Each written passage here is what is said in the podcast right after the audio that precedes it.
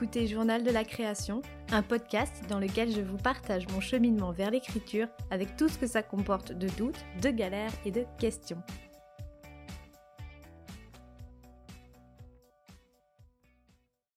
Vendredi 25 septembre. Cette semaine, je suis toujours dans la planification de mon manuscrit.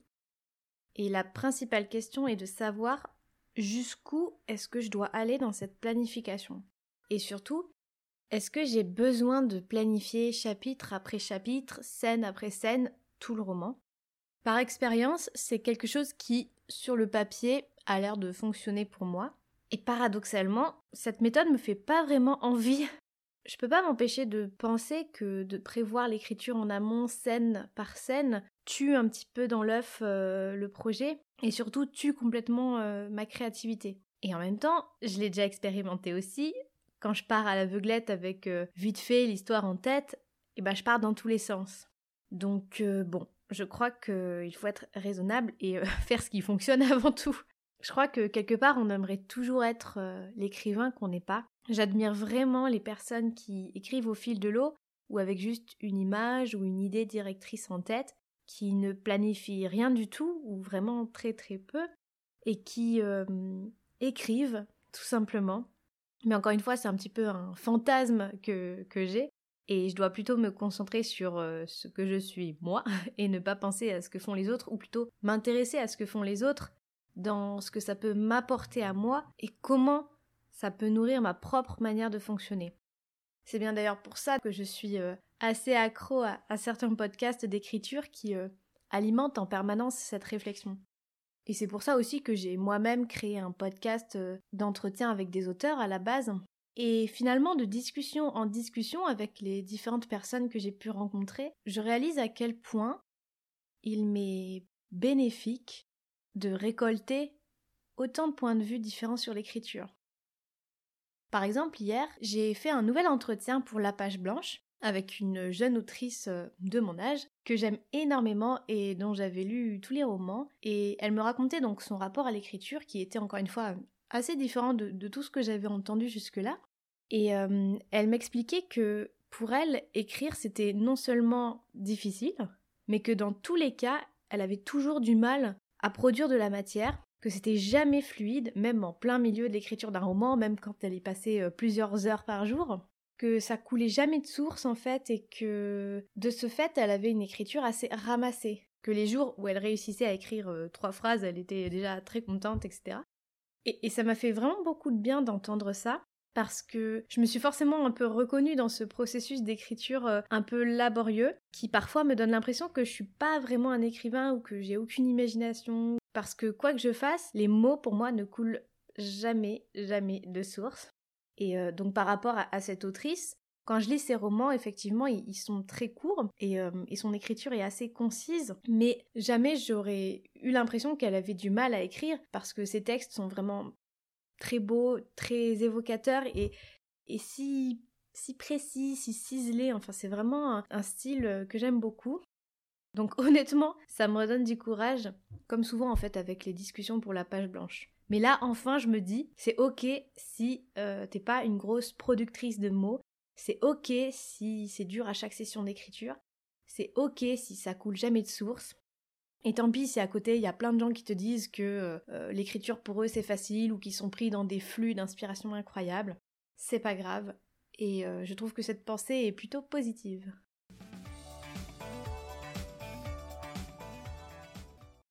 Mais revenons à nos moutons et à cette planification qui euh, patauge un petit peu.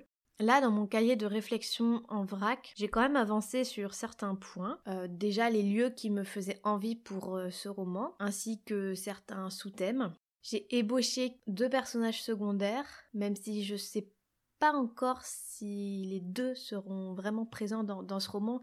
J'hésite un petit peu et ça dépendra aussi de mon personnage principal personnage principal que j'ai commencé à creuser un petit peu plus.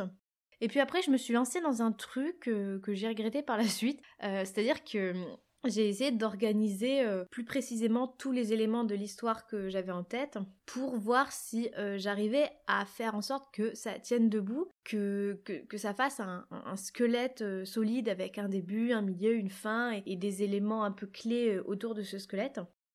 Et en fait, ça m'a un peu un peu saoulée parce que je me suis rendu compte que j'avais pas énormément euh, d'éléments euh, d'action à mettre dans dans, dans, ce squelette et que finalement le squelette était assez euh, mince. Et, et, je me suis rendu compte que moi, avec cette histoire, je cherchais pas une intrigue parfaite. Et d'ailleurs, je commence de plus en plus à rejeter pour moi ce terme d'intrigue et pour lui préférer celui donc tout simple d'histoire.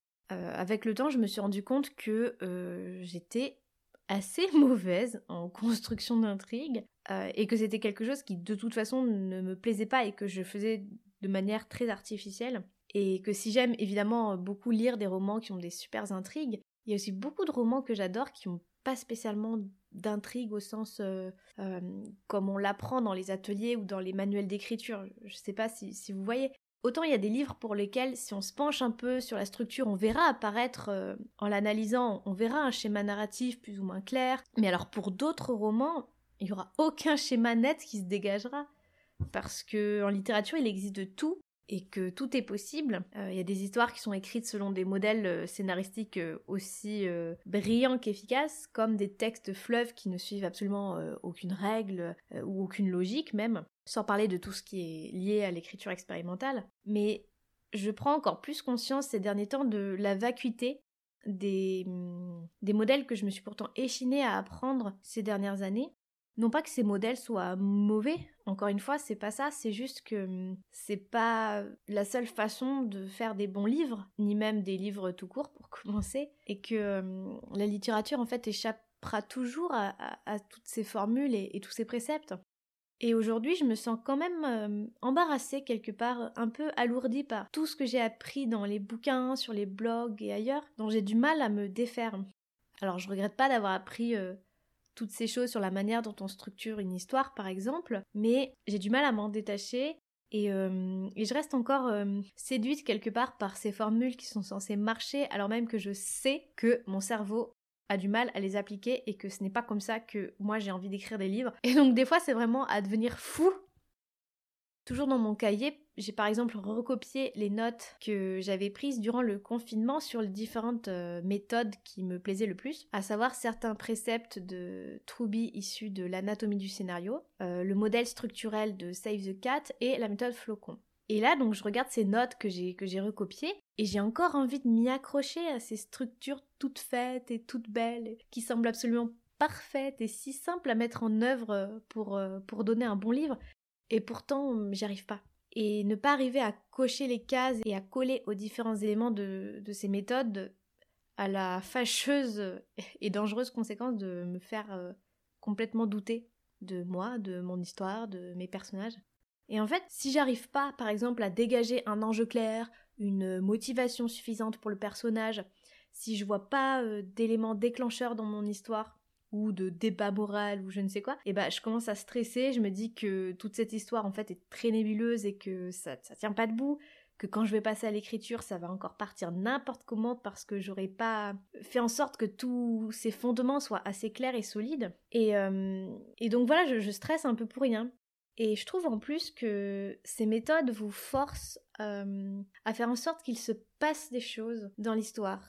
Euh, ce sont des méthodes qui sont complètement tournées vers euh, l'action et vers les romans à, à, intrigue, à péripéties. Et cette recherche absolue de l'action, bah moi ça me saoule en fait parce que l'action c'est pas quelque chose qui me parle quand, quand j'écris. Dans mes histoires il y a assez peu d'action en général. Je suis assez nulle pour développer des cascades d'événements, des rebondissements, des mystères ou je sais pas quoi. Ça n'a jamais été mon truc et presque tout ce que j'écris depuis que j'écris, euh, voilà, ne, comporte pas euh, toute une myriade d'actions et de conflits en tout genre. Et je me dis qu'il y a plein de romans géniaux où il se passe pas forcément grand chose. Et franchement, qu'est-ce que ça peut faire si, euh, si l'histoire est quand même bonne et si le propos sous-jacent est intéressant? Là, en l'occurrence, ce qui m'intéresse le plus dans mon histoire euh, du, moment, c'est avant tout la psychologie de mon héroïne et la trajectoire mentale qu'elle va effectuer. Évidemment, il va se passer des, petites choses euh, dans sa vie euh, durant le temps de l'histoire, mais honnêtement, quand je relis ce qui constitue mon synopsis, il se passe pas des masses de choses non plus, c'est vraiment hum, un parcours de vie quelque part.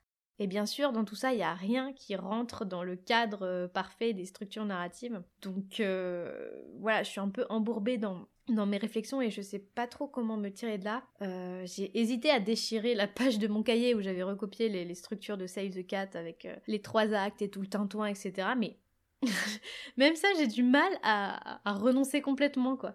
Va vraiment falloir que je travaille sur moi-même pour mettre tout ça de côté, mais euh, comme vous pouvez le voir, c'est pas encore gagné.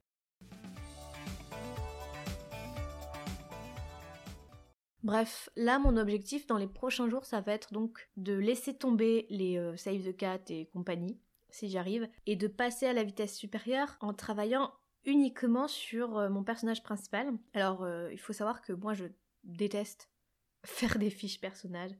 Je trouve que c'est la chose la plus ennuyeuse au monde. Et, surtout, pareil pour moi, c'est relativement euh, inutile. J'ai pas besoin de savoir un milliard de détails sur euh, mes personnages avant d'écrire. Mais bon, là, il s'agit pas tellement de faire une fiche que de simplement construire le personnage, hein, de, savoir euh, qui, est cette personne, qui est sa famille, comment elle a grandi, etc. Et je peux pas passer à côté de tout ça, puisque le cœur du roman sera sa psychologie. Et donc, forcément, sa psychologie dépend de tout ce qui lui est arrivé jusque-là. Donc pas le choix, il faut que je sois vraiment au taquet sur, euh, sa vie, son passé, son évolution, etc. Je connais déjà pas mal de ces éléments-là, mais ils sont encore dans ma tête, donc autant dire qu'il est euh, capital de poser des mots dessus, et surtout de continuer à creuser. Et je pense que ça sera ça le nœud de ma narration, et donc euh, le nœud de ma préparation.